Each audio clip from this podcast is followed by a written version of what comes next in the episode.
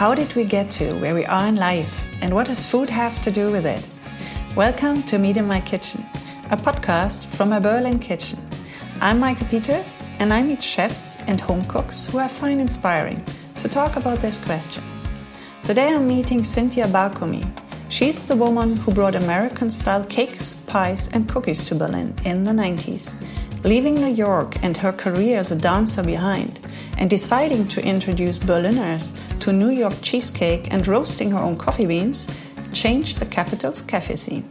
I mean, I sort of feel like I don't have to do everything anymore. Every, you know, I don't have to. I mean, I feel like there was definitely a time where I was like, oh my God, you have to do this and this and this and this and that, and you know, more and more and more. And now I kind of feel like, um, you know, it is really important for me to stay focused, and it is really important for me to protect this part of myself, which feels incredibly inspired and curious and creative and all these different things where I know if I can, if I get too bogged down by the many other things that are going on in the world or in my life, that I cannot access that. I love to in- encourage women to just kind of like be themselves and do their thing. I mean, I, I really feel like since being in the food business in Berlin and and sort of watching other women try and navigate the food business, you know, I, I just think it's really important that you do stay true to yourself and that you spend less time comparing yourself when you work to other people, which I think is going down a rabbit hole that will suck all the energy out of you. And I really do encourage, especially women, to um, kind of not have quite so much shit in their head and just do it. All of my guests share a recipe with me, which you can find on meikepeters.com under Meet in Your Kitchen. For the Frühschoppen in this Meet in My Kitchen episode, a German tradition of drinking before noon, we fill our glasses with spumante from Ferrari Trento. Cut Studios takes care that a podcast from my tiny kitchen sounds smooth and cozy, and the music is by Martin Stumpf. So let's start. Welcome to my Berlin kitchen. Cynthia, what was your favorite cake recipe as a child? Do you, can you remember that? Well, you know, my mother would always make an angel food cake for me for my birthday, which I, of course, make for like my my uh, my last child. I always make an angel food cake. So, I mean, I definitely think that that was something that was so special to me because we really only would have it one once a year. What exactly is an angel food? Oh, an angel food cake. Oh my gosh. So, um, so we have, you know, in the States, we have like angel food cake and we have devil's food cake. So, an angel food cake is baked in like a really high baking pan that has like a, a cone in the middle. Mm-hmm. So it's kind of like a chiffon cake, though there is there is no fat and no egg yolks. Is it like a bun? It's like a really high bundt, but it's only made with egg whites, sugar, flour, a bit of starch, and that's it. So it's like really, really high, and it tastes like a cloud. It's so delicious. And she made that every birthday? Yes. Just for you? For your Just for me, only for me.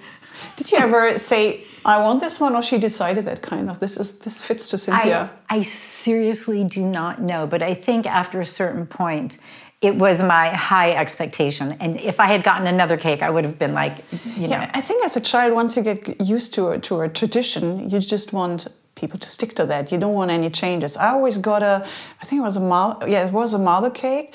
But the most important thing for me was that it has a chocolate um, cover and then Smarties on top, which for my my age. and I love that cake so much, and yeah. even now, for when friends, uh, children have, have a birthday, um, I make that cake because this is like in my inbegriff. This is like this is how a, a birthday cake, well, so I also kitty birthday think cake that, has to be. I think that also goes back to sort of the sense memory of food, right? Yeah. I, and especially especially baking, because baking is kind of more of a luxury, I think, more of an emotional thing. Yeah. I don't know if it's more emotional than cooking, but I think that baking is something that you never just do alone for yourself. I mean, I guess there are people who bake a cake for themselves. As a matter of fact, when I was pregnant with my first daughter, I did bake a cake for my um, brother in law and I ended up like eating three quarters of it because I was like, this is so unbelievably delicious. Because he couldn't come over on the day of his birthday, but he came over the next day, and I was like, I saved you a piece. That's all I can manage. It was just, it was insane. It was so delicious, and I think that's a part of. I mean, for me, that was certainly part of my self education was also, you know, moving to a different country and sort of experimenting with the sense memory aspect of food. Yeah you know, which I think is like, I think it is kind of like a really kind of a private thing. It's a very personal thing. I think it's something that, um, you know, it isn't important for other people to necessarily know or understand.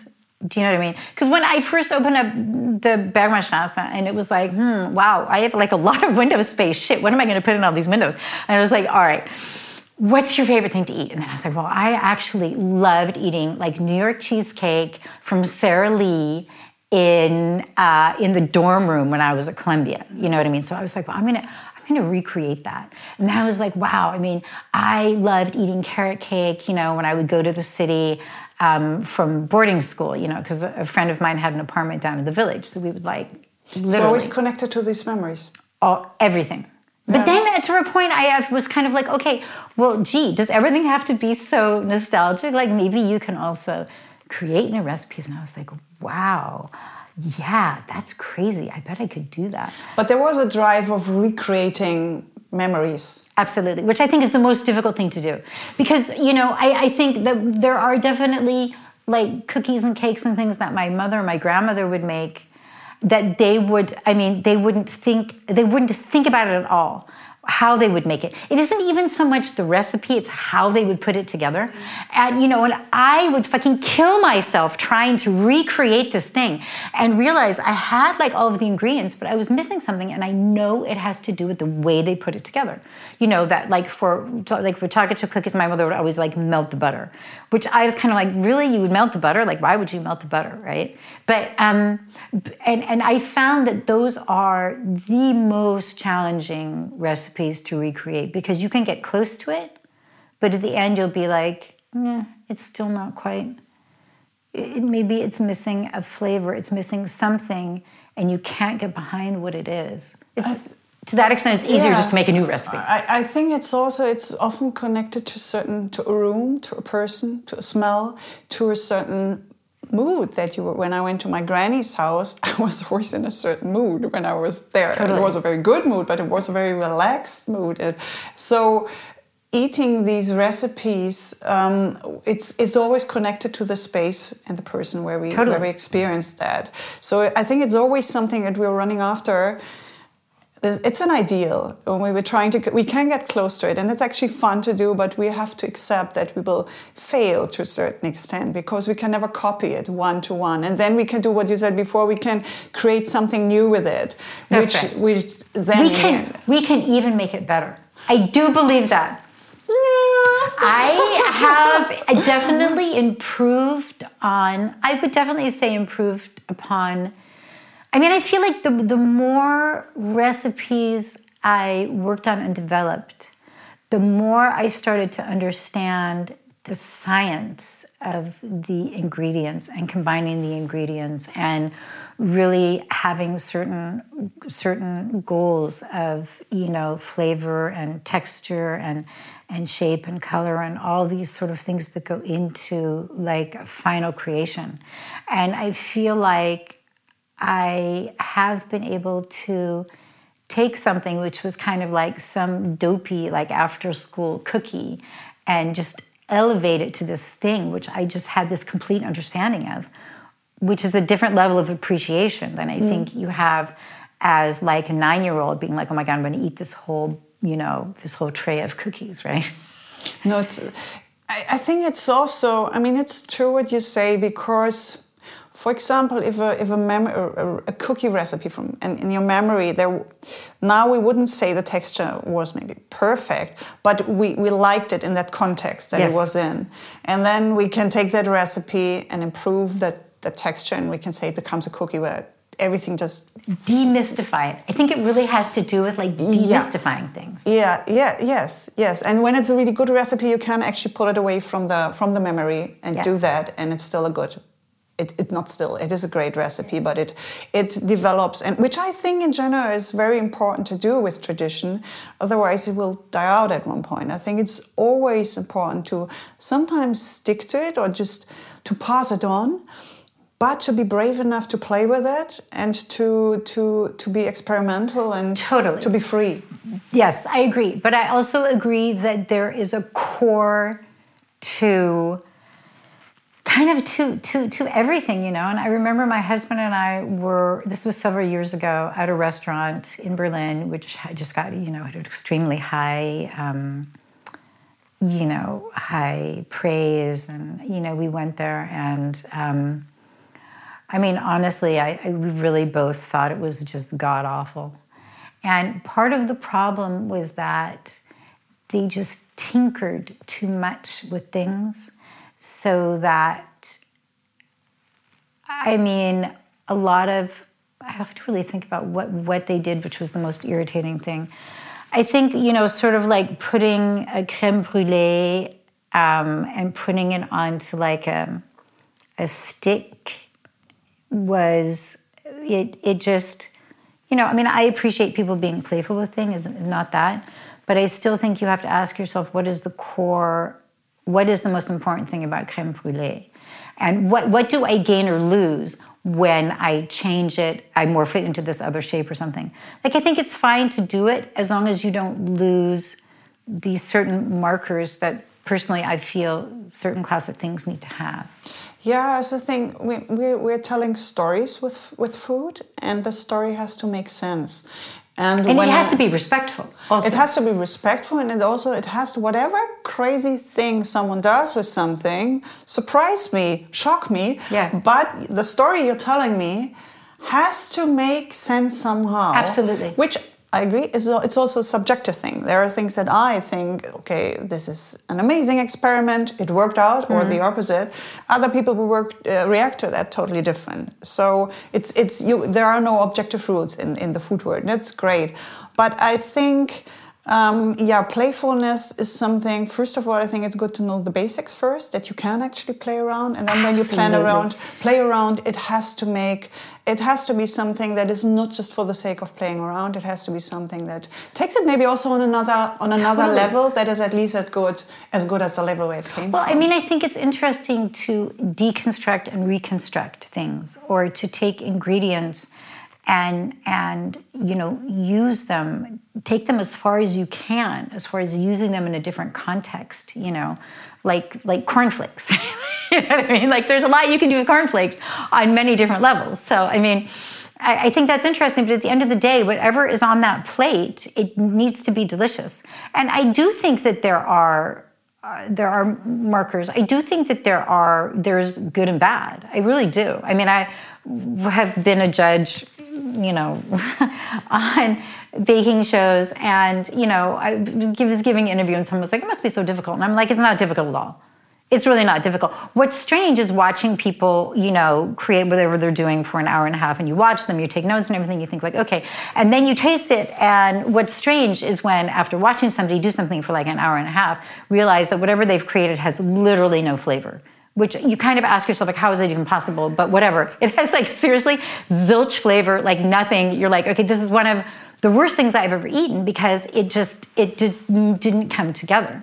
And i do think that there is i, I don't know how objective how, how subjective that is because i can definitely eat something and even if it's something that i would not create or even if it's working with ingredients in a way that I would not work with it, I'm still in position to be like, okay, there's taste, there's texture, there's form, there's color, there's, you know, how it, how, eh, all of these different things that come together.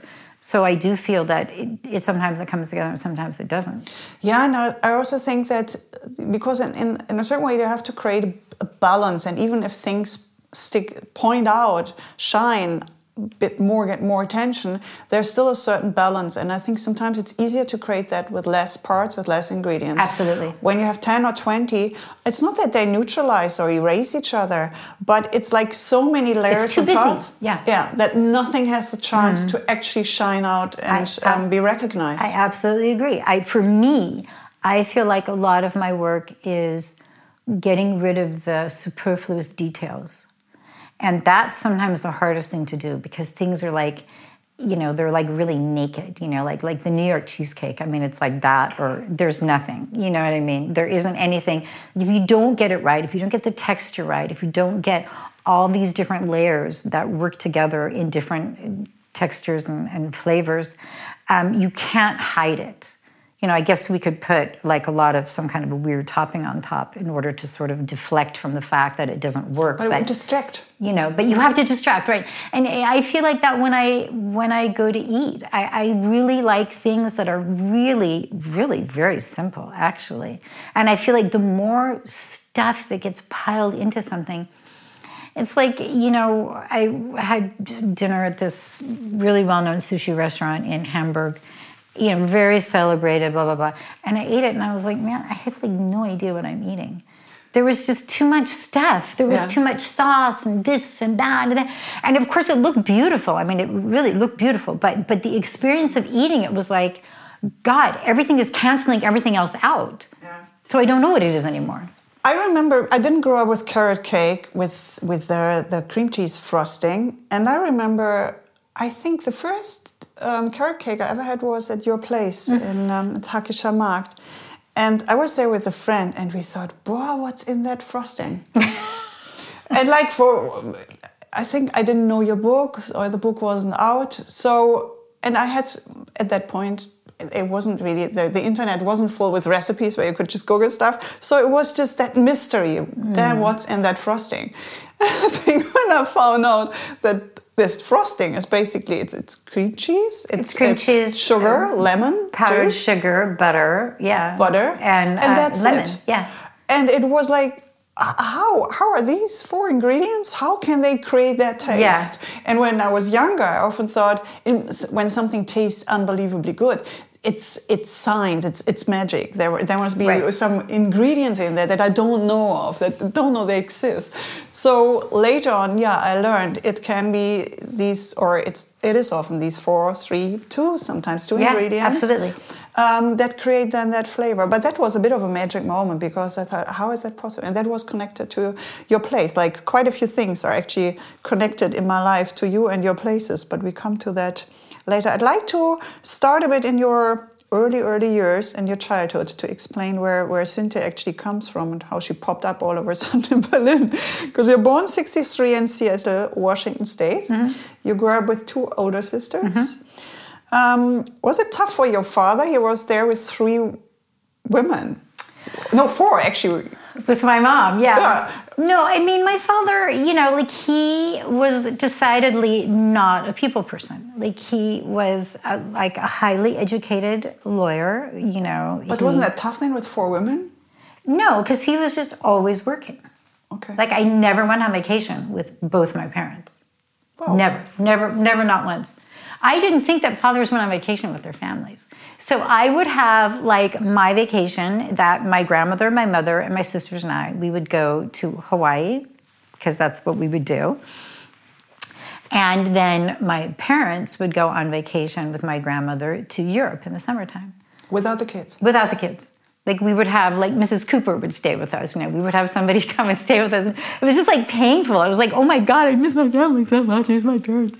But um, you know, they would come back with all these like dolls and things. And um, but I, so you know, I feel like my father, though I feel like he was a huge influence on my life. I feel like his work ethic and his sort of his sort of philosophical like moral obligation as a lawyer to do the right thing and to be very honorable i definitely feel like i have that um, but i you know he was not he was not a warm and fuzzy person at all but there were a lot of women who, to, compensated.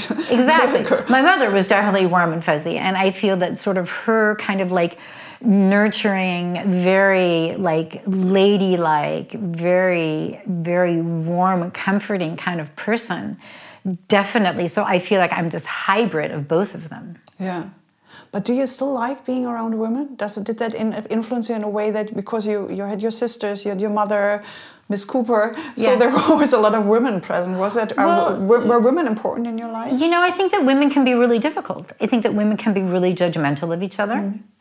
And I definitely feel that, um, you know, I love to en- encourage women to just kind of like be themselves and do their thing. I mean, I, I really feel like since being in the food business in Berlin and and sort of watching other women try and navigate the food business, you know, I, I just think it's really important that you do stay true to yourself and that you spend less time comparing yourself when you work to other people, which I think is going down a rabbit hole that will suck all the energy out of you.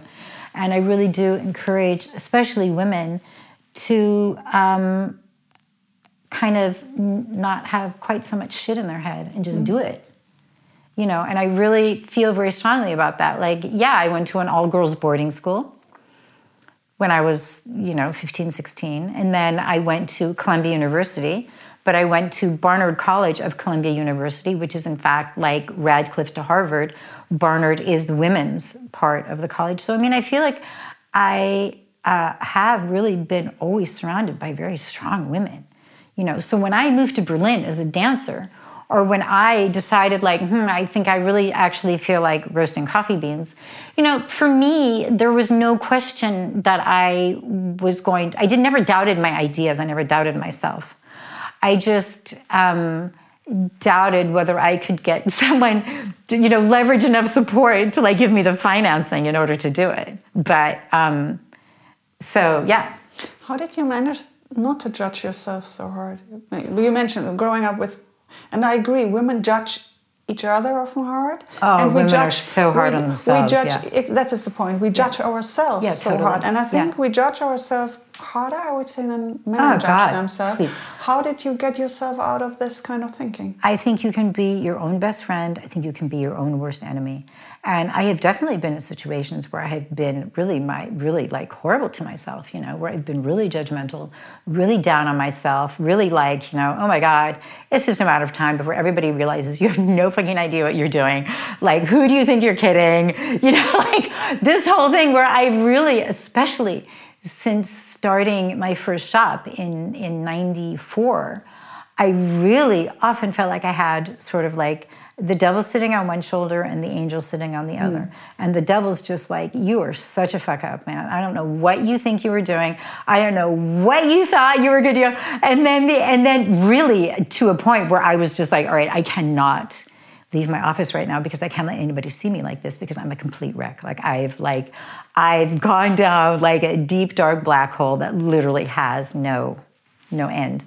And then, you know, at some point this sort of like the nice one would sort of like kick in and be like, all right, look, okay, yeah, you made a mistake.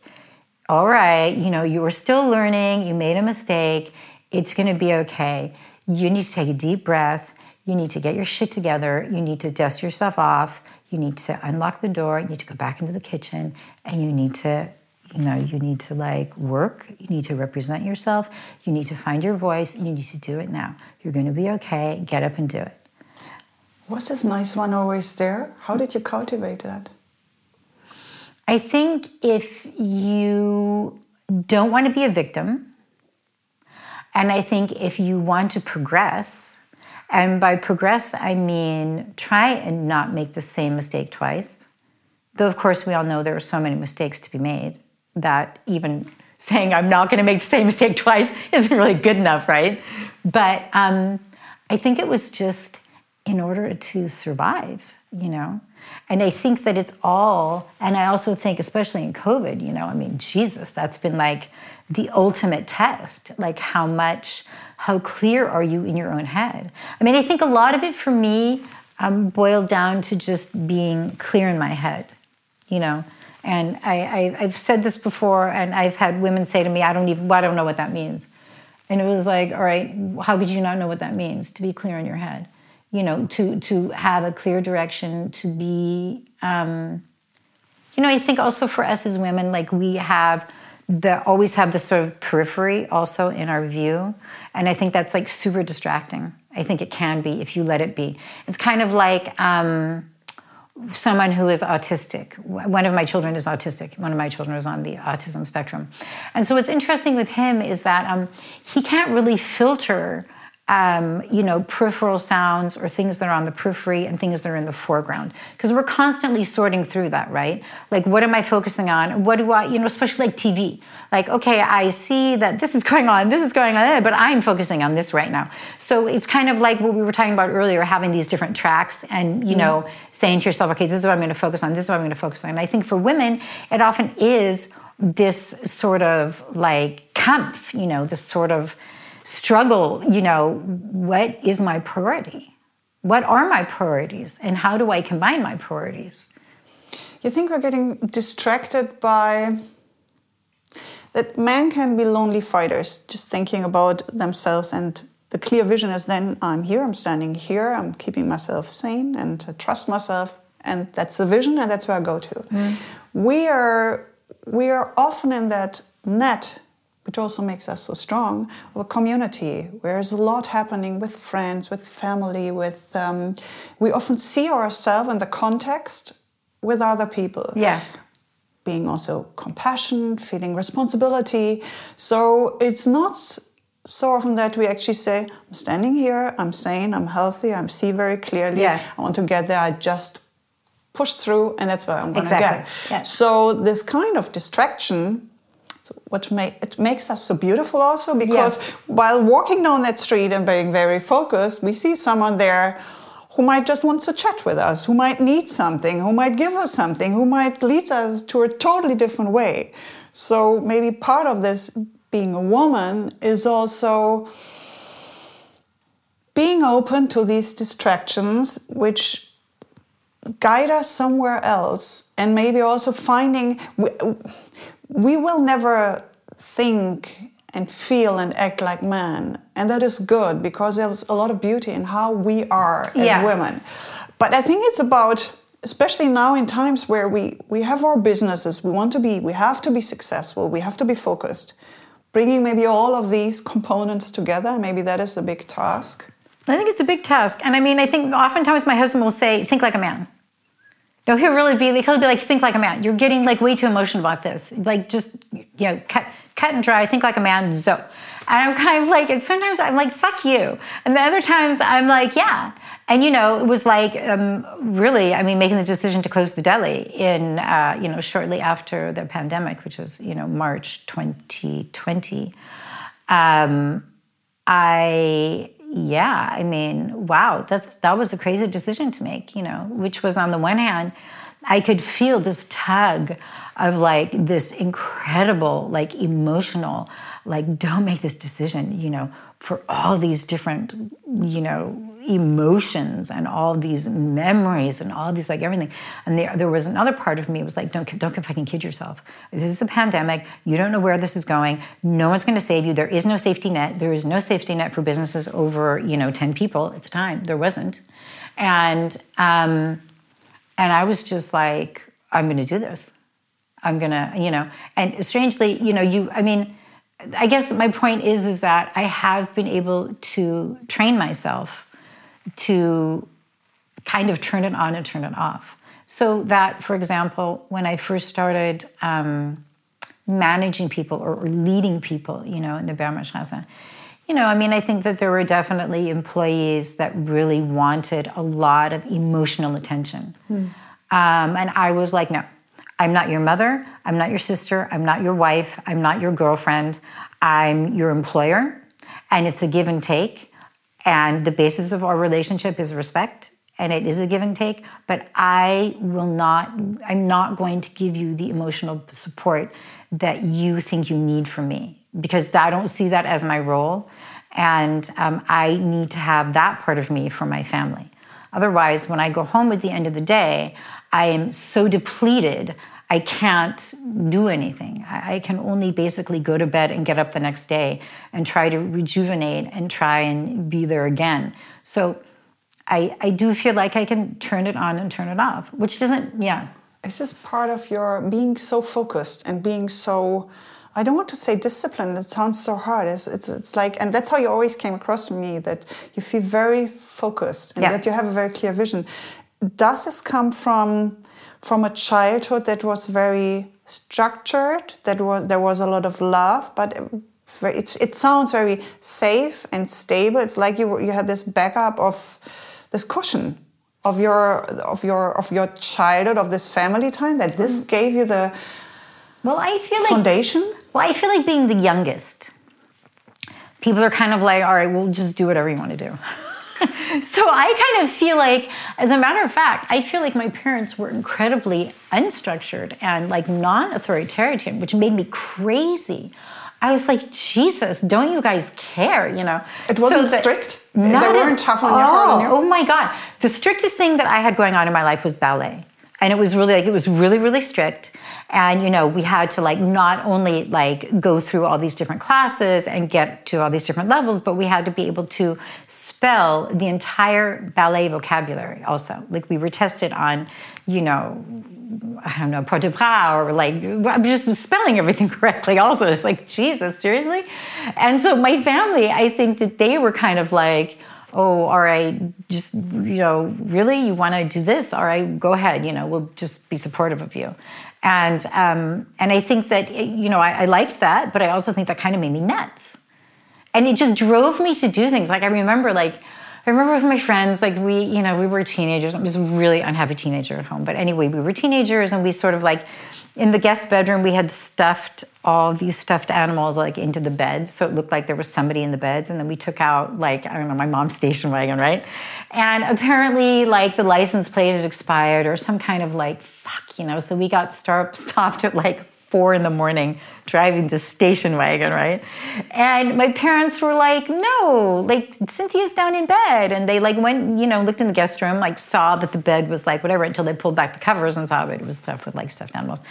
And you know, like it didn't get in trouble.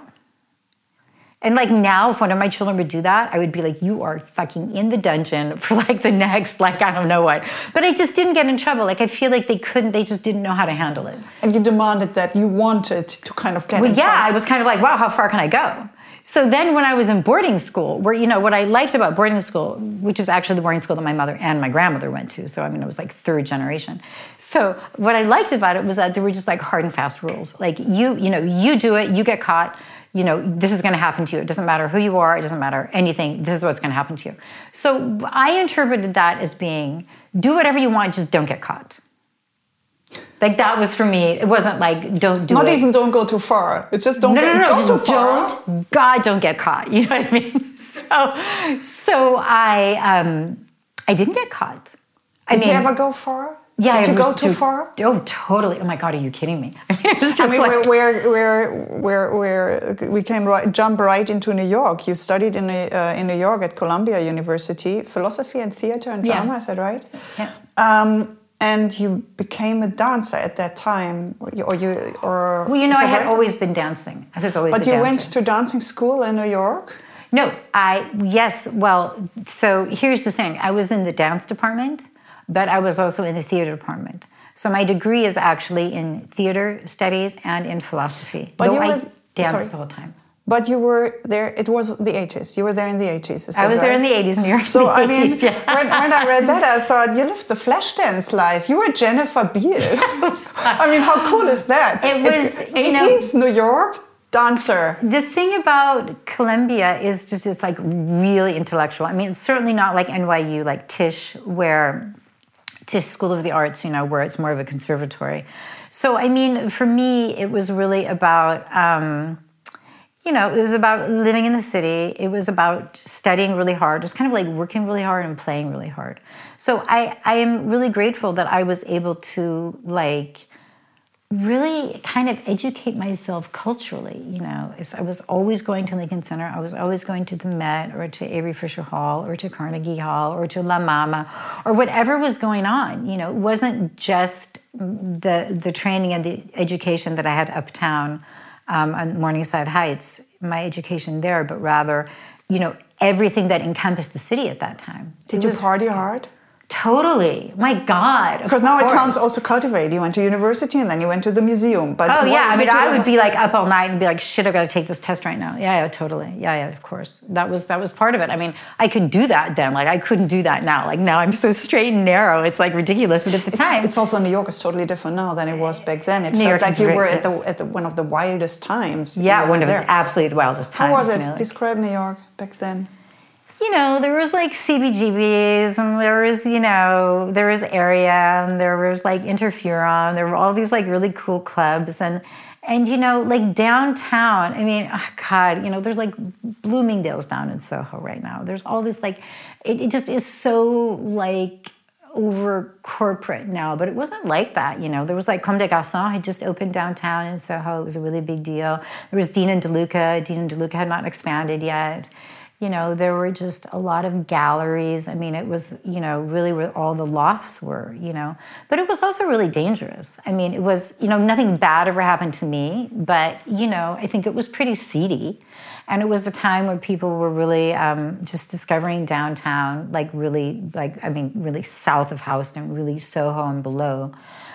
And um, there was a lot of sort of like real estate flipping that was going on, you know. Did it ever scare you or overwhelm you coming from this protected family life, boarding school, and all of this to being there out in the wild now? Did you ever feel like it might be too much for you? No, I think that I was really just, I felt like the gingerbread man. You know what I mean? Do you know the gingerbread man? The gingerbread man is like this story it's like this this fairy tale of like the gingerbread man. He's this cookie, right? And so he's always like, you know, run, run as fast as you can. You can't catch me. I'm the gingerbread man. And so, but what happens in the end, which I mean, will certainly hopefully not happen to me, is he does in fact get eaten by a wolf. But he's just this imp you know, he's just this imp and he teases everyone and he runs away from everyone and he leaves this sort of like chaos behind him. And I think, you know, in many ways, I just kind of felt like the gingerbread man. So you just have to run fast enough? Yeah, it was just like, I'm going to do this now. I'm going to do that now. And it was just like, that's not going to happen to me, you know? And it was just like, you know, I really, it was really work hard, play hard. It was really like, see how far you can take it you know, can you like, you know, stay up all night drinking and still take a test and get like a great grade? You know, it was really, it was really, it was crazy. It was a really crazy time. Like, I mean, I kind of am glad I got it out of my system. Because, you know, at the time I moved to Berlin, like I was a dancer, you know, and like as a, as a professional dancer, you know, you can't, um, you know, drink all night and party and all but this. But you were, yeah, you, were, you were in your early 20s, or when I was, you were in New York? just, when I was in New York from 18 to 22. Yeah, yeah, you're supposed to be wild. It was crazy though.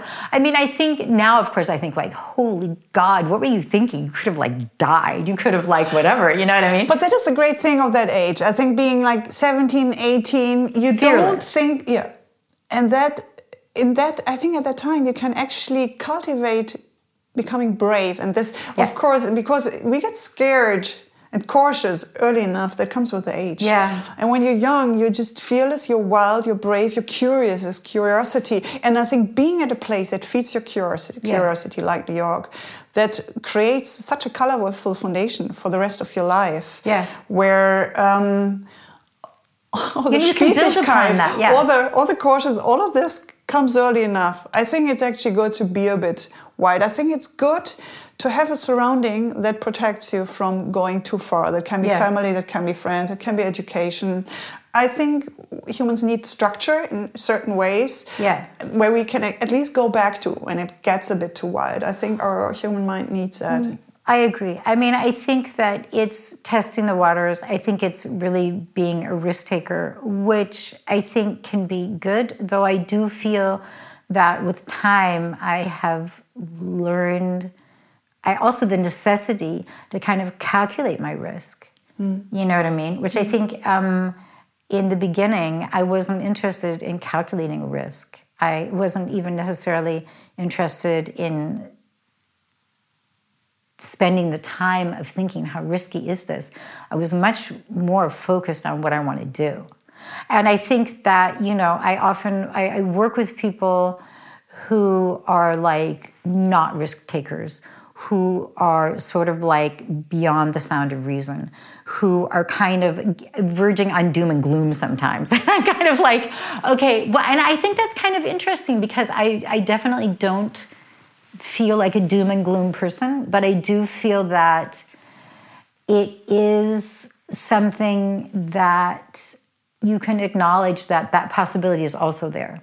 You know, that there's kind of like the the the potential in any given situation. There's a negative potential and there's a positive potential. And I think that I was just always running after the positive potential, you know. And I really, uh, I've always felt sort of like a donkey with like a stick with a carrot on the end of the stick. And I keep on running after the carrot, but clearly I'm never going to get it because it's it's always going to be ahead of me, right? And I think that that was an image that I could work with for a long time. And I, I feel like now I'm kind of like, hmm, I don't I don't know if that's an image that necessarily works for me anymore. I don't I don't know if I feel like I'm chasing the carrot anymore. Are you getting tired? Is it uh, because in the end you have to create that carrot. You have to visualize the carrot all the time. Yeah. So because no one, it's it's not when you're young, life puts carrots in front of you. Yeah. enough carrots. yeah, yeah, sure. But the older you get, you which is a good thing. Also, you can kind of you can decide which carrot you're running after. Yeah, I agree. But it's it's it's still you're running. Yeah, you're still running. I mean, I sort of feel like I don't have to do everything anymore. Every, you know, I don't have to. I mean, I feel like there was definitely a time where I was like, oh my God, you have to do this and this and this and this and that, and you know, more and more and more. And now I kind of feel like, um, you know, it is really important for me to stay focused, and it is really important for me to protect this part of myself which feels incredibly inspired and curious and creative and all these different things where I know if I can, if I get too bogged down by the many other things that are going on in the world or in my life, that I cannot access that. You know, and there have definitely been times, you know, I think it was after I wrote my seventh book. I think the seventh book was, um, in many ways, an incredibly difficult, um, partially like bad experience for me. Um, you know, I was just working with too many people, and the lines of communication didn't work, and there were a lot of mistakes, and it was working in a way that I don't like to work, that I would, in fact, never work again that way. And um, I really was just kind of like, I'm never fucking doing that again. Was it the last book? no, it was the seventh book. So how many books have you on? Well, now I'm working on my ninth book, but oh, okay. it was my so it was my seventh book, yeah.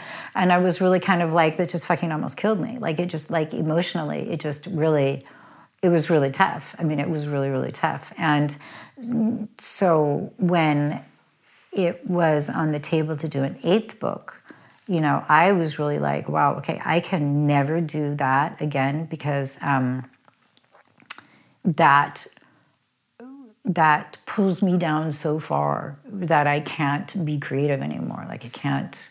Was it was it that you put too much on your shoulder? Was it that there were too many people involved? There were too many people involved, and yeah. I had an assistant at the time who um, was sort of the liaison between me and the publisher.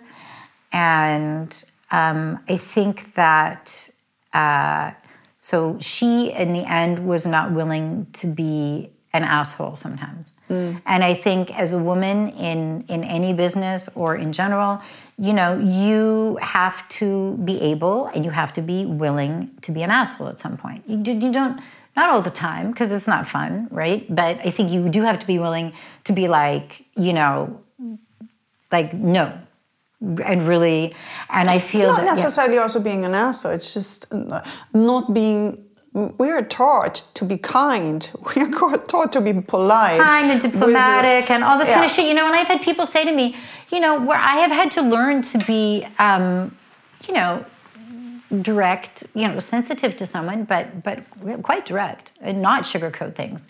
Because I feel like when you sugarcoat things, people don't get the message, and I don't want to leave that open to interpretation. So if I'm sitting down and I'm having a talk with someone, I'm going to be very clear about what my viewpoint is, or what is important to me, what works, or what doesn't work for mm-hmm. me. And, um, you know, she was not able to do that, which just created sort of new problems. And um, it just, it just it really it just was a not a very satisfying um, it wasn't a very satisfying experience though the book strangely turned out well but um, so so um, was it the first time that you actually reached that point that you felt like absolutely. it's too much?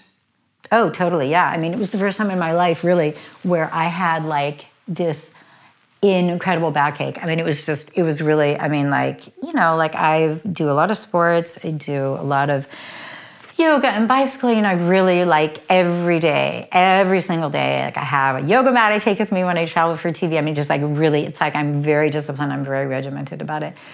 And it was debilitating. Like I was in so much excruciating pain. And I, I do feel that as a former dancer, this kind of um, backache, sort of like, you know, is really connected to an existential sort of like angst Absolutely, well, that's what I believe. You can't carry yourself anymore. Carry yourself. I mean, our back carries us if we. If and I mean, it was just problem. awful. Like I really had to take a big step back, and I had to be like, "All right, you, you need to reevaluate what you do, and how you do it, and who you work with, and you know, you need to do less, and you need to make sure that everything that you do, that you're just really focused on it, and it just." It um, i mean i think i was able to use the situation and make something positive out of it. Um, but it's kind of like what we were saying earlier like you know re like educating yourself or re-educating yourself or also just recalibrating yourself or also being very close to yourself to understand when you are doing well when you are not doing well and what you need you know? How easy was it then for you to actually change? Because i mean to have this idea of okay it's not going to or to say it's not going to work how it used to be i have to change things. How easy was it for you to actually include that in your i mean it's life, really, it was so hard. It was so hard. My husband was like you just have to make this decision. And i was like i just can't make this decision. I feel like i'm jumping out the window. I feel like there's no safety net. I feel like it's a fucking free fall and i'm going to come like crashing down onto the ground. And he was like it isn't that way. There is a safety net. You are the safety net. You will be fine. You need to make this decision. You need to make it now.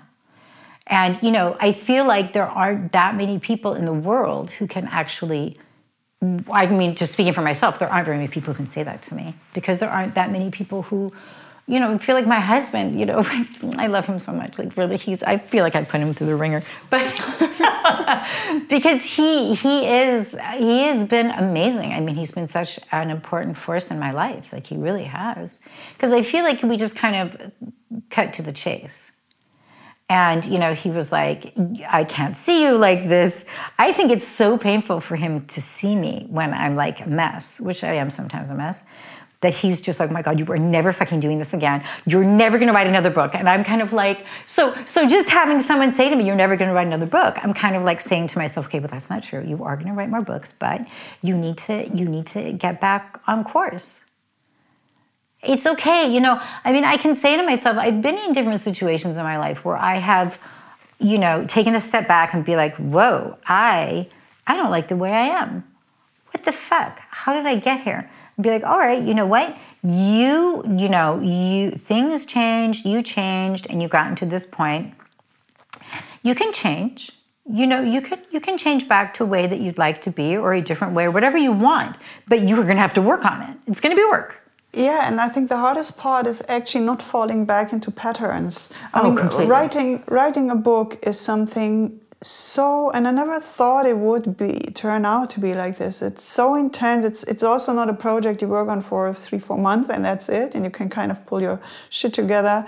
It's you work on it for for two years or something and um, it is it's it's there's so much of you is in it. You want it to be right but there are so many parts you have to control. You have to give your input. You have to create you have to keep under control then while other people are working on it it's such a it's big crazy yes it is absolutely it, it mm. is very unhealthy i have to say it's unhealthy because as a it it knocks you out a lot. I, I need a good year after a book to to recover from this Totally. experience. That's why you are, have such a, um, a a tight rhythm with your books. You're writing them really really quick. I do. Well, I do and I don't. I mean, that was also, you know, I had between the fifth and the sixth book, I mean, they were literally back to back that I was like, all right, wait a minute. Okay, where I need some, hmm, all right, can I do this? First of all, do I want to do this? Yeah.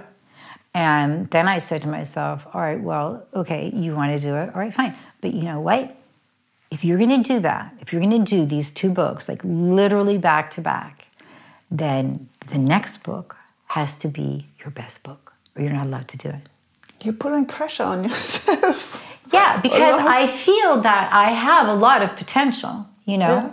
But and I feel like no one else is going to put that. Is that. It's not even the, okay, but it is partially pressure, but it's also just being demanding of yourself, Mm. you know, and being like, you know, that's just bullshit. Yeah, That's not good. You know, you- you're you're really, you know, you're you're the only one who knows. This is something I also say to my children, you know, and I say it to myself, like I'm the only one who knows. So that, like, I've been like obsessively working on a sourdough brioche recipe, just like obsessively working on it, and because it's one of those things which is more the chemistry of putting it together than actually having to work on com- composing it, basically, but working. It's hard to explain. Um, but I just keep on. I keep on like riffing on this recipe because I, I really want to get it, and I really want it to be good, and I really want it to be whatever. Um, and even though I will have versions where my husband will be like, "Oh my God, this is perfect! Like, don't change a thing," I'm kind of like, mm, mm, I'm not so sure. You know, because you're the only one who knows. yeah. But also, I think it's important to reach a point where you're like, okay, it's good. No, I think both is important. That you that you push yourself, that you challenge yourself, that you're that you don't give up too early, and that at one point, even if you could go further, that you just accept that you okay, this is this is good enough, or this is not good enough. But know that you're at peace with it. You feel like it's good. Yeah, It is good. and it can you can send it out into the world, and then you let go of it. Which I think this part is also something that is so intense with the book because you know at one point you let go of the recipes of the whole book and whatever, and then there's nothing you can do. And I find this after that things chill out a lot because you know it's out there, and then there's the next carrot at the stick, uh, kind of. But until that point, you you know you you can and you have to give everything to make it as good as possible. As long as you can work on it, you have to give everything to make it as totally. good as I it mean, gets. I remember with my second book, the publisher was like, "Okay, so we'll, we'll get a ghostwriter," and I was like, "A ghostwriter? Are you fucking kidding me? No, I'm not going to put like my name on someone else's work. I just need someone to translate it. Look, I just like I don't want. Now I do write my books in German, though in fact the book I'm writing right now is in English. But um, but I was like, oh God, no. Why would I do that? No, no, no, no. I don't need someone to write it. I just need someone to translate it. Like I don't want. No, no, that's not.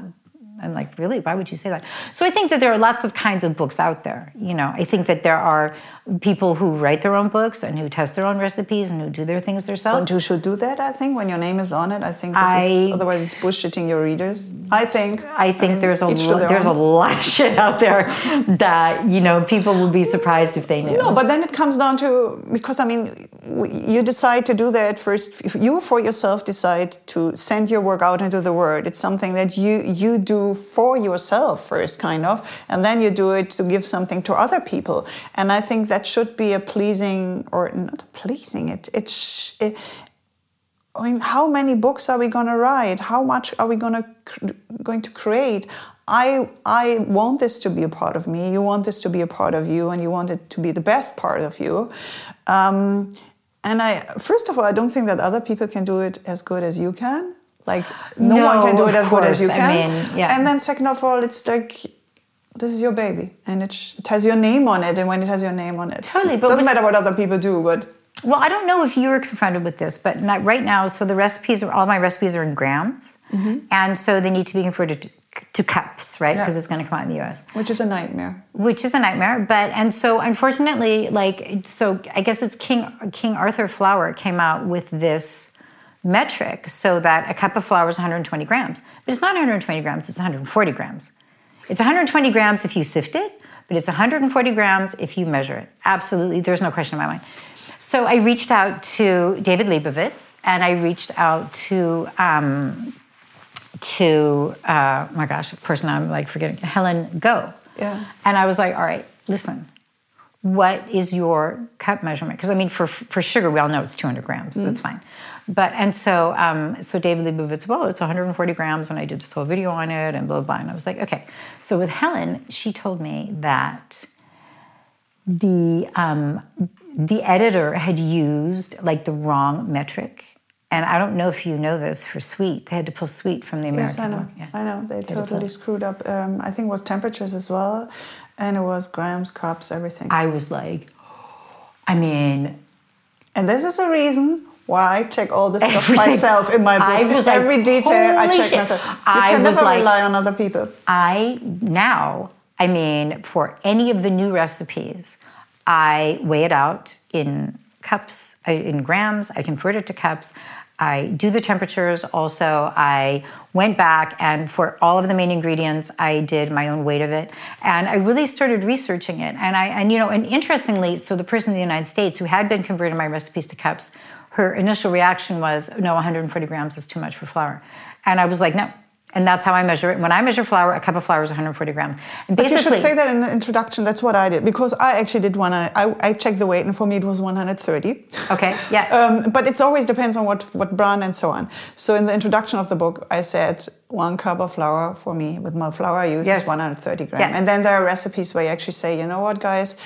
Because sometimes it works with cups when they're 20 gram more Oh, or less, it doesn't matter. just- And then there are just recipes where it's important to be precise. And then you have to say, okay, kids, now get out the weighing scale, buy a weighing scale.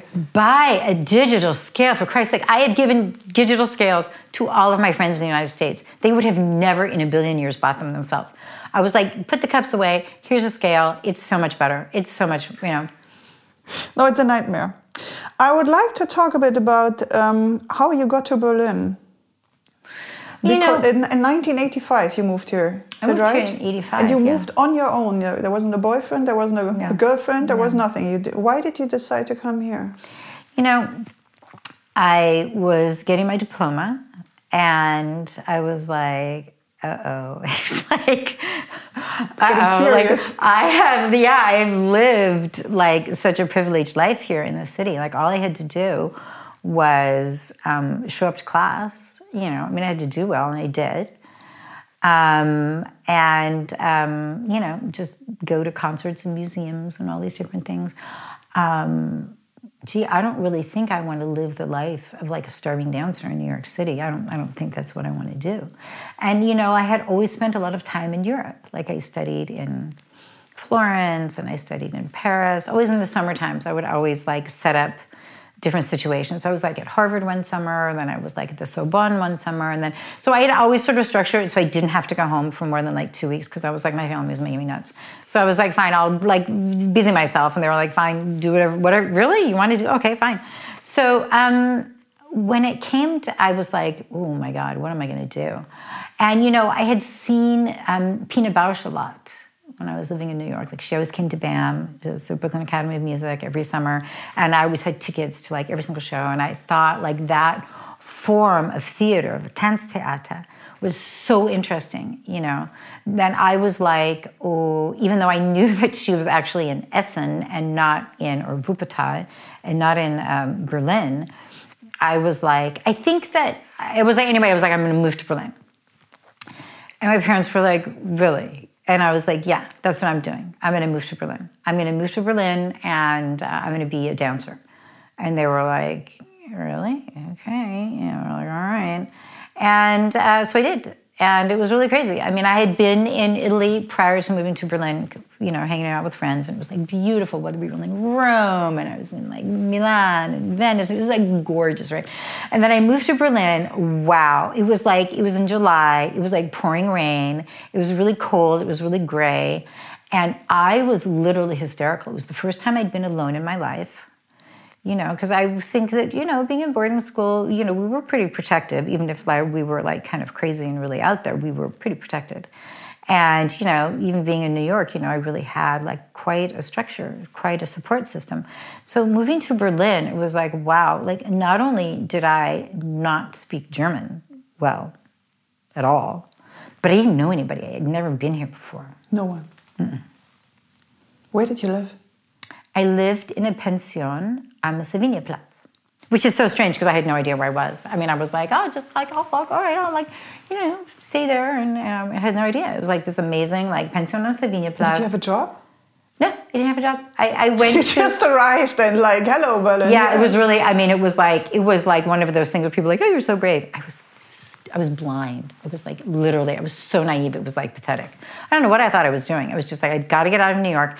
I think it's, I was strategically, it's better for me to live in Europe and visit the United States, which I know I will because I have a lot of friends and family, um, rather than the other way around. Because I feel like I'll get so caught up in like trying to do whatever I'm going to try and do that I won't have the time or the energy or the money even to like travel. So I'm gonna, I'm gonna do it the other way around. But you know, it was really tough. I mean, it was like I so I started studying German at Goethe Institute, and I was kind of like, wow, I just do not feel like being in school now. I feel like I've been in school all my life. Screw this. I don't like this at all. And it was really weird because, you know, the thing is that you have to ask yourself, well, how do you meet people? You know, not, I don't go to bars. Like, I'm not someone who would go to a bar. I just am not. And, you know, you can't kind of go up to people and be like, hi, I'm, I'm Cynthia. I'm new here, you know, like, you know. So it was really hard. Like, I was really, really lonely. And then I got the chicken pox, which was like awful because I thought I was really thought I was going to die. You know, it was just I was just like, oh my god, what's wrong with me? And then, you know, and then it was like, then at some point I had a boyfriend who was like extremely mm, obsessed with me so that my parents got really worried and they called the um, the MPs. What are the MPs? It's like the the I guess it's like the the American sort of police yeah. in Germany because he was getting very threatening. Because I was like, ah, I don't think I'm going to be with you anymore. And it was like, so yeah, so it was really, it was really crazy. Yeah, so so it was very dramatic. And you know, my parents were like, oh my God, what are you doing there? This is so dangerous for you. Why don't you move to Paris? Like you know people there. We go, you just move, do something else. And I was just like, you know what? Just like first of all it doesn't matter where I am right now, it's going to be really difficult. It's like a new chapter in my life, and I, it's really hard. And I don't. I feel like moving around is going to make it only worse for me. I think I just need to kind of like weather the storm. Yeah, I just need to like just sit tight. I'm going to get through it. Thanks for that vote of confidence, and you know, just like just leave me alone and let me figure it out. I will figure it out. I know that I will, but just like don't tell me to go someplace else because that's not helping. So then at some point, I started taking dance class. And then through dance class, I met uh, Frauke Hafermann, who had studied at the Cunningham Studio in New York. So, and she was amazing. And then I started taking company class with Regina Baumgart, who was a choreographer. And then I started working with her as an understudy. I was actually Frauke's understudy. And then Frauke founded a dance company and then I was a part of that company and then things started to like finally fucking come together. But it was how, tough. how long did it take? Well, you know, for your life to to settle and uh, things I would being more, say more like, again. Uh, maybe a year. Okay. Yeah, yeah. It and then you tough. worked for for for a as a dancer for, for roughly 10 years. Is yeah. that right? I did. It was a big part of my life. I really loved it. It was really, um, it was a really big deal to stop. Why, why did you stop then? You know, because I felt like I didn't, I didn't have to do it. You know, it was like I was, I just had my second child, a girl, and I was like, wow, this has been such a big part of my life. It's been such a big part of who I am. But I don't feel that I I have to do it. And I kind of feel like if you don't have to do it, then God, go do something else because it is, you know, you just have to really sacrifice a lot. Yeah. You know, and I mean, I didn't realize I would actually be sacrificing more getting into the food business. But at the time, you know, I was kind of like, you know what? I didn't want to be I didn't want to choreograph. I didn't want to teach dance anymore. Hmm. I was just kind of like, you know what? Like, come on, like you're a smart person. Do something else. Like, what, what else would you like to do? Like, what else could you do? I'm kind of like, well, I, I actually I would like to roast coffee beans. And then I was Where, like, well, this co- all where right. did that come from? Because we have to say at the, now it's not such so unusual to decide I'm going to roast coffee beans. Oh, it was a really big but deal at the time. In It was- it was like- 1994, it was a Wüste, yeah. There was nothing. There was here. nothing. Where, where did that come from? This okay, coffee beans. I don't know. You know, I had visited my sister who was living in Connecticut with um, with my two younger kids, and we had passed by this place called Willoughby's, and it was a coffee roastery, and I was like. Wow, that's good. really cool. They're roasting their own coffee. Crazy. And I was like, oh, wow, that's, that's cool. And then I got back to Berlin and I think I was kind of like, oh, you know, I don't, I, I think I don't need to dance anymore. I think I really need to, God, what else could I do? And then I was like, hey, I could roast coffee beans.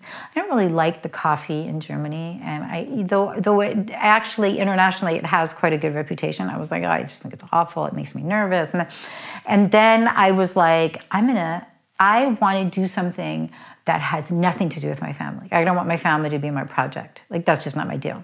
Because I feel like with my mother, like we were her project, and I was like, I, I'm, that's not my deal. I don't want to do that. Um, so I was like, well, you know, I'm going to roast coffee beans. I think that sounds like a really good idea. So I mean, it was really that dopey. I mean, it was really just sort of that, like, I'm going to do this. And so then I felt like I was on a mission. So then I like went to the to the uh, you know the International Trade Commission, so the IHK, because I somehow knew they had yellow pages. So they had like the yellow pages of every business in Germany. And I knew that I wanted to get this certain kind of roasting machine that I knew was um, made in Germany, Probat. It's made in Emmerich. So I was like, all right, I'm gonna find these people and I'm gonna like, I'm gonna do this. I'm gonna, I'm gonna put this together. And it was just, it was really, I mean, it was just, it was really, it was very difficult. But I did feel that, you know what, like you need to take on the challenge because, um, you know, this challenge is this there is just there to sort of like test you. How much do you really want this? And, you know, if you're going to shy away from the first challenge, then don't do it. Then just don't do it. Then just drop it. And I'm kind of like, well, no, I'm not a quitter. I'm going to like stay with it and I'm going to figure it out. And I mean, but it was, I mean, it was really wrenching. You know, it was like as a woman and as a foreigner. And, you know, they're like, oh, well, you know, what experience do you have in the food business? And I was like, all right, I'm going to have to like, I've had no experience in the food business. But I, clearly, I couldn't say, well, I've never worked in the food business, but I'm a smart person. I know I can do it. So I was like, well, let me tell you, I've done, and you know, because there were all things in New York. So I was like, no one's going to, like, I don't think anyone's going to cross reference this, you know. But I really, and I really feel that, you know, like the theater that I had studied in New York, which I had studied at Circle in the Square at um, Conservatory also. Um, so I really felt like sort of those scene study classes, they were really important because I myself am like not a good actress. Like I, am terrible. Like I was a good dancer, but not a good actress. But um, but I was like, all right, you know what? I'm going to use those those exercises that I would do, and I'm going to be like, all right, if I was the person sitting on the other side of the desk, which was without without with one exception, a white male what would I need to hear in order to want to support this person? Because you know, I had gone to like a dozen different banks and it was all like, no, no, no, no, no. And it was like, look, lady, if this was really a good idea, we'd already have it. But a coffee roastery? No, come on. We have Eduscho, we have Tchibo, we have like, we don't need that. Um, and uh, if it was a really good idea, we'd already have it. So like Ixnay on like you and your like funky ideas. And I was kind of like, what are you talking about? Society lives from new ideas. We wouldn't have washing machines. We wouldn't have cars. You know, we'd be we'd be like lighting fire. We'd be cavemen. I mean, come on, Jesus. So I went back to the Trade Commission. I was like, you people are out of your minds. You have no idea what it's like to start a small business here. I was like, basically, like, fuck you, and I'm gonna like have my own strategy with this. So I started actually baking cookies and taking with, them with me to different banks because I was like, clearly these people do not know what I'm talking about. So I'll bring you my cookies. seduced them with your. I did. I did. I was like, well, no, but I was like, you know, I was like, they were like, cakes, I'm like, please. And I was like, no, no, really. There are these cookies. Would you like to try one? You know, and I had them, and then, and then finally, this woman called Frau Backhaus. That was truly her name, Frau Backhaus. Berliner Commerzbank, on Mehringdamm, she was like, gave me a call. She was like, okay, we'll do it. And I was like, oh my God, you've got to be kidding me. And then she was like, but, you know, we need to have some kind of security for the, lo- for the loan. I think it was like 200 marks at the time. Um, and I was like, well, I, but I don't have any security because I'm like a starving dancer and I don't like, I don't have any real estate. And I was like, I don't even own a car, you know, I don't have any of that. And she was like, all right, well, you're going to have to go to another bank who's going to secure your loan. So the thing is, is that a bank only secures your loan is when they're absolutely 100% sure you're not going to default it. And so the thing, the problem with the food business is that the food, business, the food business has a really high um, failure rate.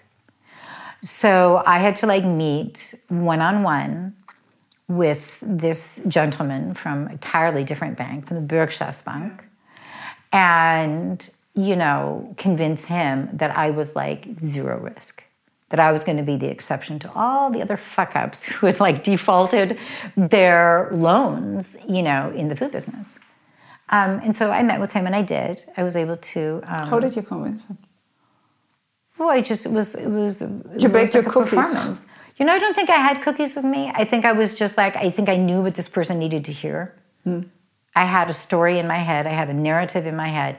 This is who you a are. Clear vision yeah, this is what this person is going to need to hear. You want this person to be on your side. You want this person to fight for you. You need to sort of leverage that support basically out of thin air because you did really you feel that would work out? Yeah, getting the loan and also the, bus- the mm-hmm. business. Mm-hmm. Yeah. You felt that. Yeah, I think I was too. I think it's just like kind of like ignorance is bliss. You know what do, I mean? Do you think it's ignorance or do you think it's intuition? That intuitively you felt like that's the I right think it's path? a combination. I think it would be flattering to say it's all intuition. I think a lot of it is ignorance. I do. I think it's like I think it's like underestimating things, you know. And I think that you know we had the first the opening, and it was like my God, the space was like completely like sold out and full and blah blah blah. There and was a place then, in, know, in Kreuzberg. Yeah. yeah. And then it was like, whoa, holy shit! Like nobody uh, is coming here. What am I going to do? And I started sort of like hanging bagels from like fish line in the window and being like, you know, these are bagels and this is what I'm making. And you know, it, it really it took. Well, to be fair, we opened up on October 31st. By the end of November, it was definitely standing room only on the weekends. But that's because I was like, all right, I need to like bridge these gaps. Well, holy shit, people don't give a shit about what I'm doing here. All right, all right, you need to focus now. And I was like, all right, so, hmm, all right, what do Germans and Americans have in common? Mm, cake and coffee. Co- coffee and cake. Okay, coffee and cake. I can do that. All right, so let me think. So, coffee and cake. Okay, so, let me. and you know, I mean, I was like, whoa, do or die, like sink or swim. You need to get this. You need to, this needs to take off now. It was really, I was like, ooh, not sleeping well.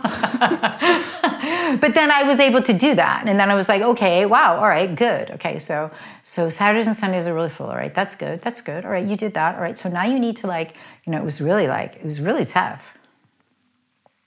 You have You're kind of in German we say Stehaufmännchen. It's like when something knocks you down, you're you're not laying flat for long. You're immediately getting up, and it's like when something isn't really working out, you're immediately coming up with ideas to to save yeah. it or to pull it off. Um, totally. And you you react really quick. Mm. You're fast. You're yeah. very quick because then it also took you three years to open the next one. Barcomi's Deli, yeah. which is the reason why I live. I told you that before. Why I live where I live, because whenever I came to visit my aunt or friends here in Berlin, um, I always had to go to your place at Hackescher Markt and I loved it so much. Yes, I loved, I loved it too. your chocolate cherry muffins. Mm. I loved. I always had the um, the tuna sandwich with mm. the potato bread. It's mm. the best bread Berlin has ever had. Sorry to all my other baking friends. Yeah, sorry guys, but uh, yeah, but I know. love that bread. Yeah, and I love that place so much that I said, okay, if I ever move to Berlin, it has to be either Mitte or Prenzlauer Berg, so that would be close enough um, to your place.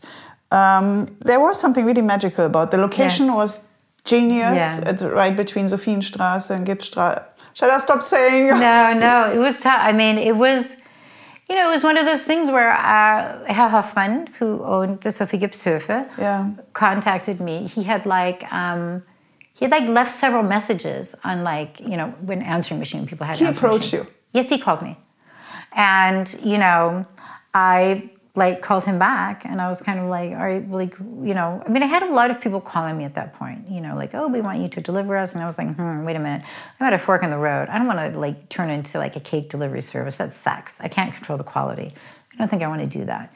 And then Hoffmann called me and I was kind of like, I called him back and he was like, what, what do you want? And I was like, well, to be fair, you called me, so I'm just returning your call. Like, actually, what do you want? Like, I don't even know who you are.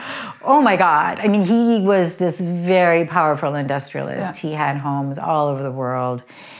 He was like, I have this space. Um, are you interested in it? And I was kind of like, mm, all right, well, I guess I'll come and look. So then I looked at the space. It was completely empty. He had renovated it. Oh my God, it's making me just so sad even talking about it. And I really, I stood there and I was like completely silent. And I was like, I don't know what to say. And he was like, Do you want it? And I was like, Yeah.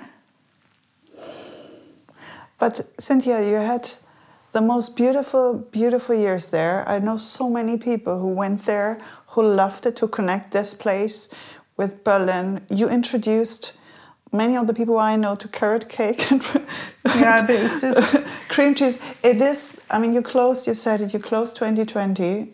I cried when I heard it, yeah. and I, I could only imagine how. I can't know. I can't imagine what that meant for you, but uh, but I think it was also good to stop on a high note.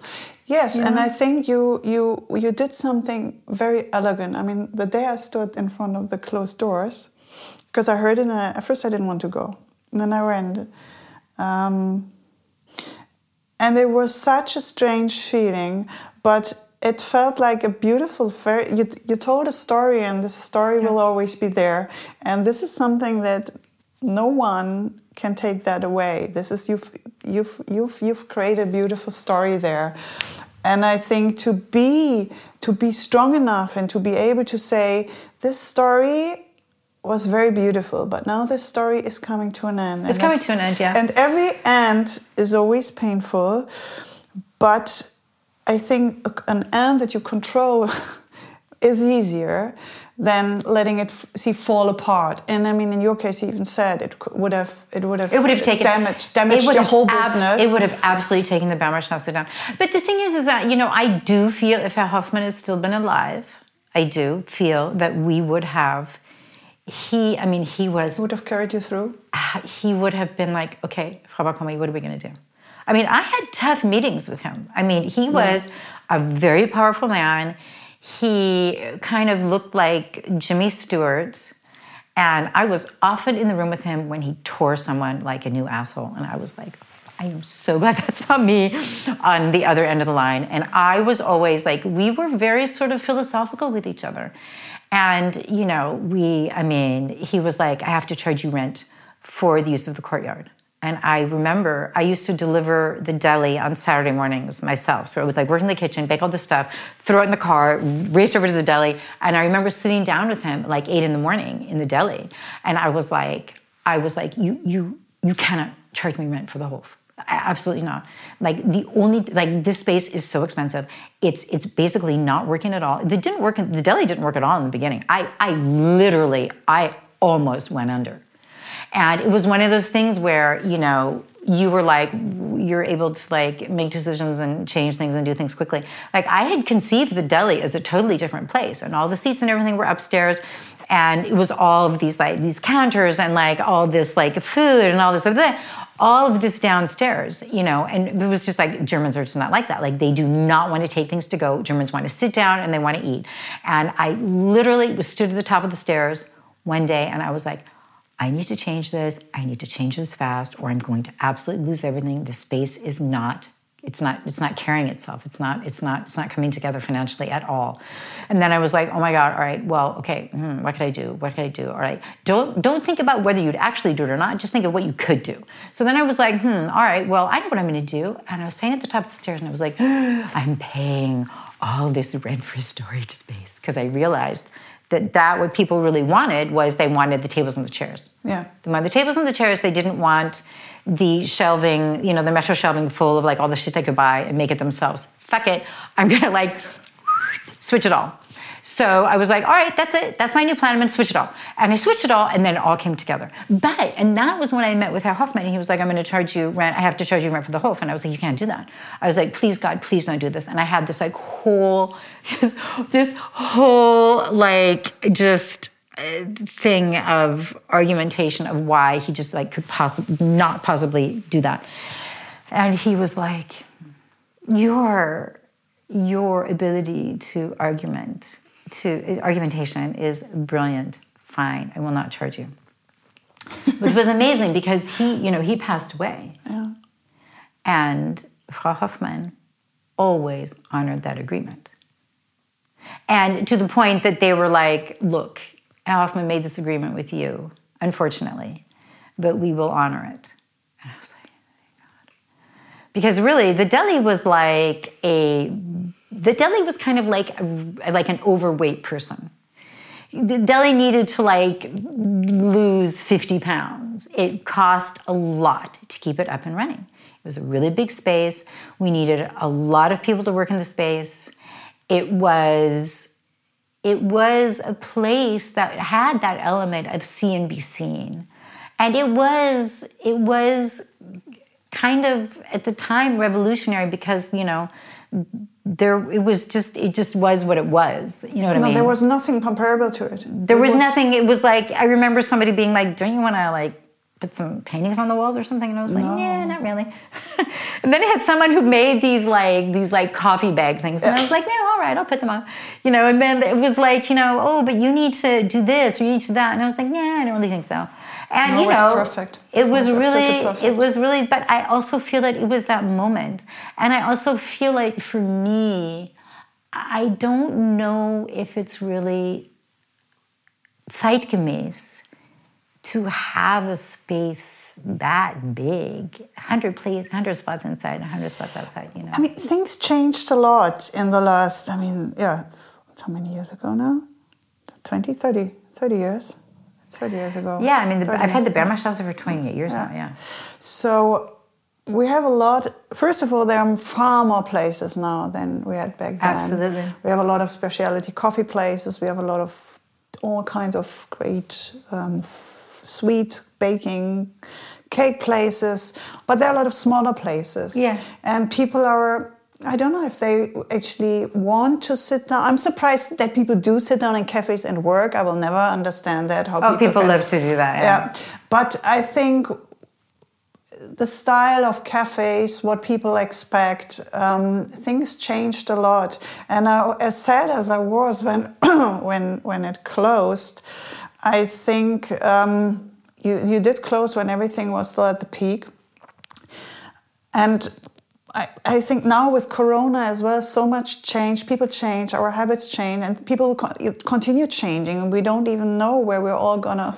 We have no be idea. No, no, in, a- in a year not. or two. So I think what you did was kind of a genius move. You you kind of you did something. You pulled something off, which is very brutal, but to kind of to shrink first and just sit sit back and and look at the whole situation and see how it how it will develop, and Yeah. then at one point you can decide what does the world need now? Because what you did with your places and with your food and with your book and everything books and everything you always had a feeling for what what people want now what the world needs now what is what are people what people are hungry for.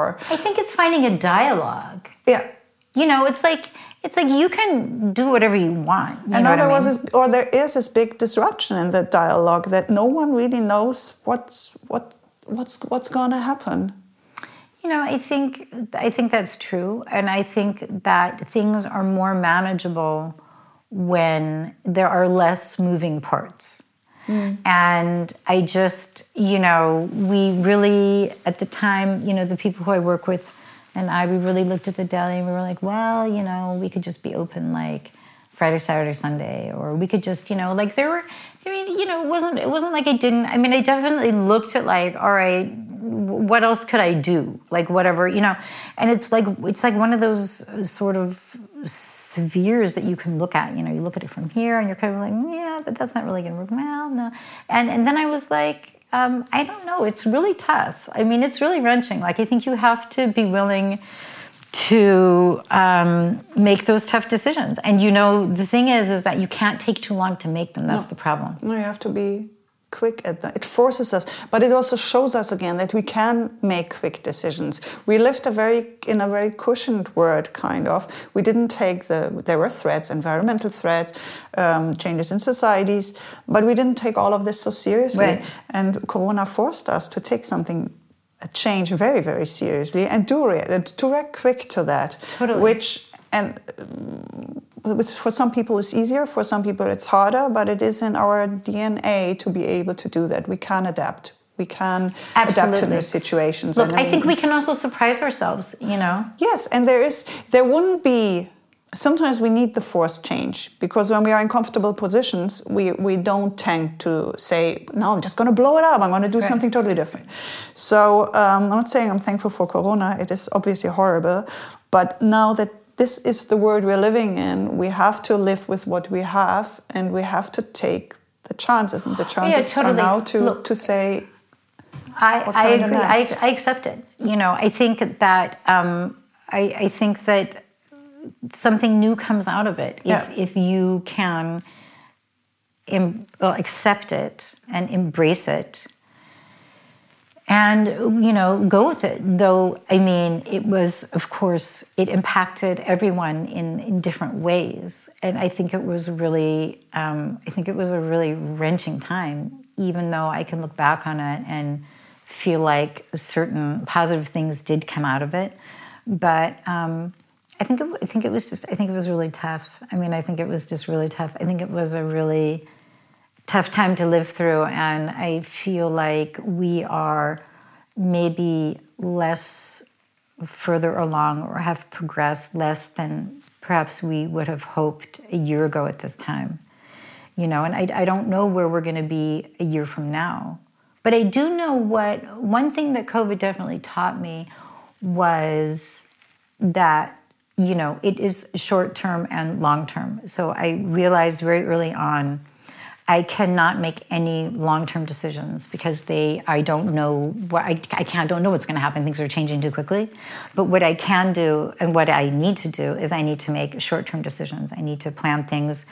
Um, i can plan today i can plan tomorrow. I can't plan you know, at the, at the really high point of COVID and the lockdowns and everything, especially in the food business, you know, we couldn't plan too far in advance.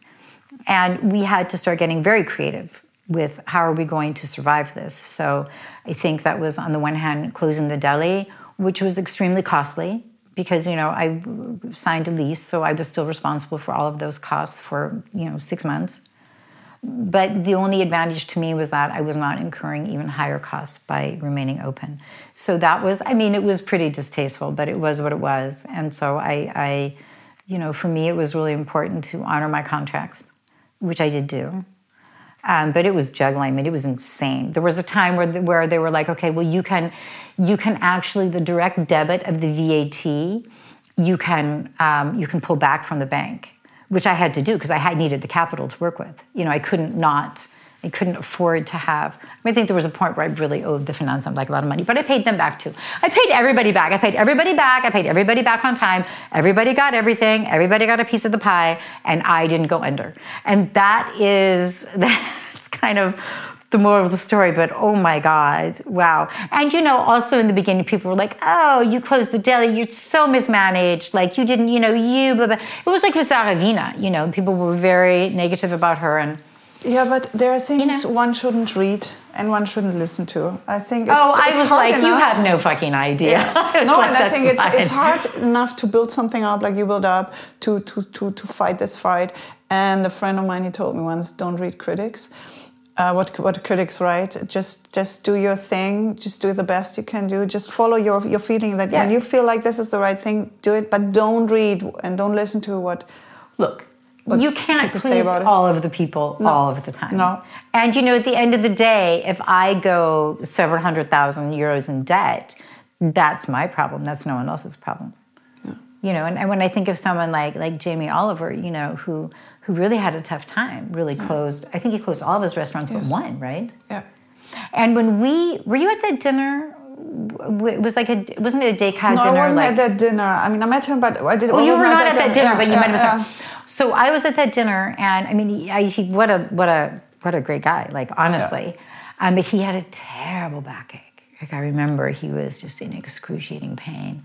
And I remember thinking, like, you know, I can really, yeah. I mean, I Yeah, it was a time. It was a time when when they had to close everything down. Which I mean, obviously, it's letting go of, of dreams. It's you have to send people out of your business, out of your out of the restaurant. Oh. I think he had to like fire a thousand yeah, people. I mean, yeah. it was a big deal. No, it is. Um, I mean, what this conversation shows, there is so much great that you've created, and there is a lot of pain that comes with it. The great, I think when the greater it is, what you create, the more pain can come with it, and you, there is no way to, to do that without the pain. It's just you have to accept it there, and you have to to find ways to deal with it. Um, what because we're soon coming to an end. The door, uh, the church bells are ringing. it's like, oh my God. to, to hurry now. no. Um, you mentioned your, the book that will come out now is in English, and it's the first your first book in English. My It's a new thing. So it's a baby in English now. I when will it come out, and how is it called?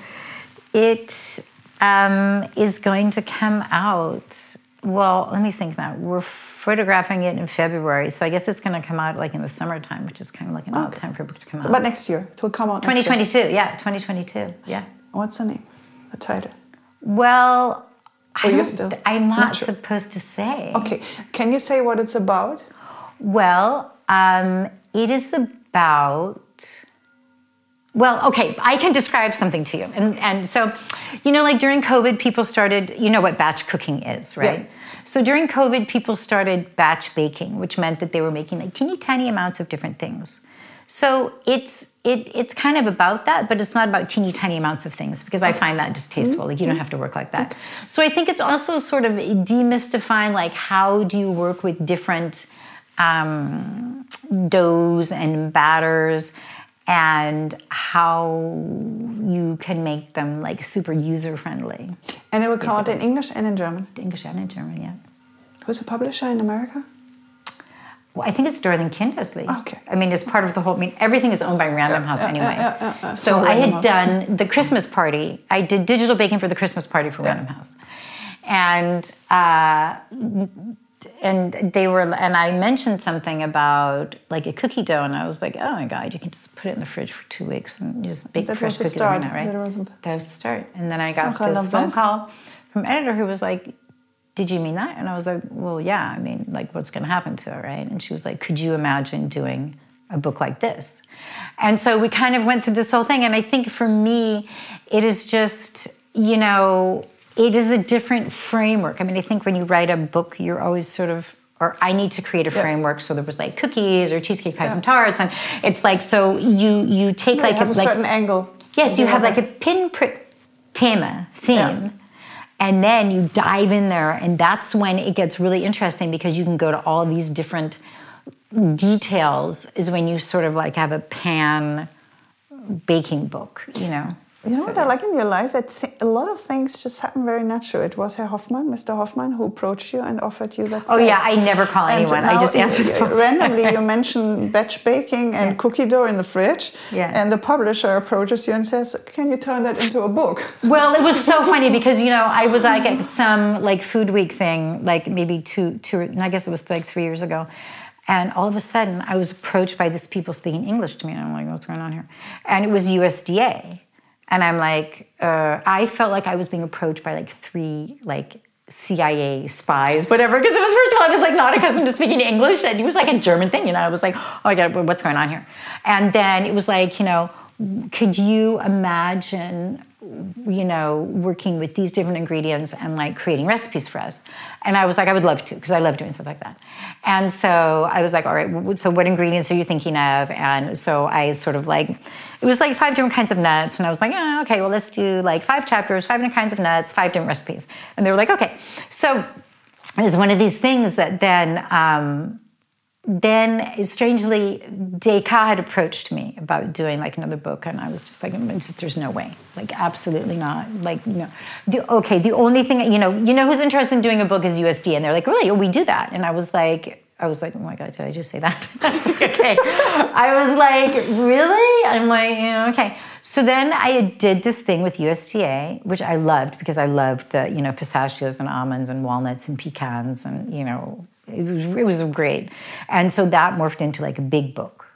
But you know, it was kind of sometimes I feel like the more reluctant I am to do things because I'm kind of like, oh, you know, I'm, I'm tired, or it's just like you know.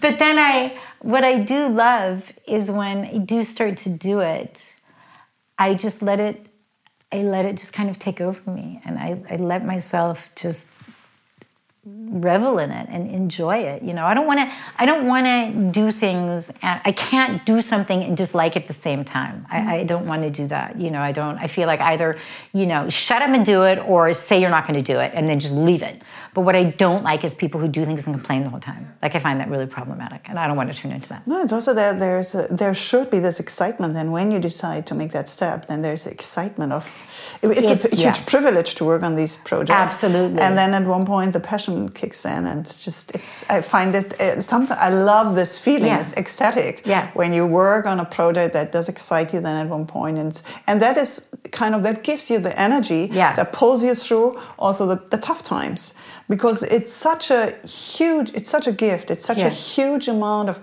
positivity, of energy, of inspiration, yeah. of of love from the people then who like what you do. Um, it's an amazing experience. It it is. It really is. And I mean, it it also for me, it can't just be work for hire. I can't do that. Mm. It, it's it's too much work. If I don't love it, if I don't feel like really in it, really with my heart and soul, mm. I just I don't need to do it. There are other things I could do. So um, usually at this part, no, we would have a frühschoppen, which our um, Ferrari Trento Spumante, but you said it's too early to drink. You're right. Although it's part of the Frühschoppen to drink early. Um, before we have our last 10 quick questions, um, I'd like to mention the recipe that you will share with me. Mm. That's what I'm going to shoot next week. It's the ultimate Christmas and New Year's Eve dessert, for me at least. It's a pecan pie with maple syrup, dried cranberries, and semi sweet chocolate. Oh, it's so good. I was hoping you would do something really super American, and I think can't, pecan pie can't get more American. than exactly, that's what I thought, right? Yeah, it's perfect. I didn't want to tell you, kind of. I think telepathically, I was like, please do something American, please. So it's perfect. Um, so if you're ready, we just do the last ten quick questions. Go for it. Your favorite dish or your favorite cake? Oh, I mean, I love chocolate chip cookies.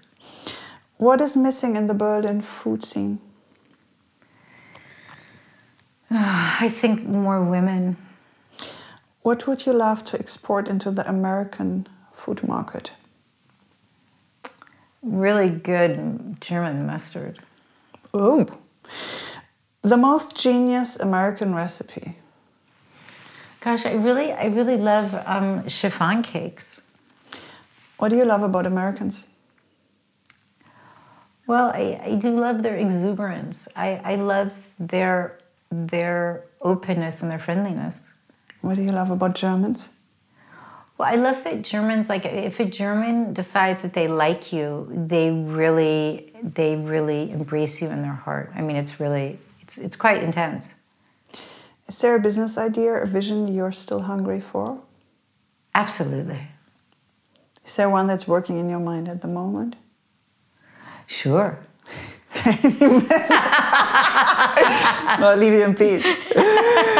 Who gave you the best business advice? Oh, my husband. And it was don't take shit from anybody. Good advice. What is important for you to pass on to your kids? Your four kids. Ah, uh, trust yourself. What's the meaning of food for you? Oh God, food is everything. I mean, it, it's it's my life. It's so far beyond just nourishment.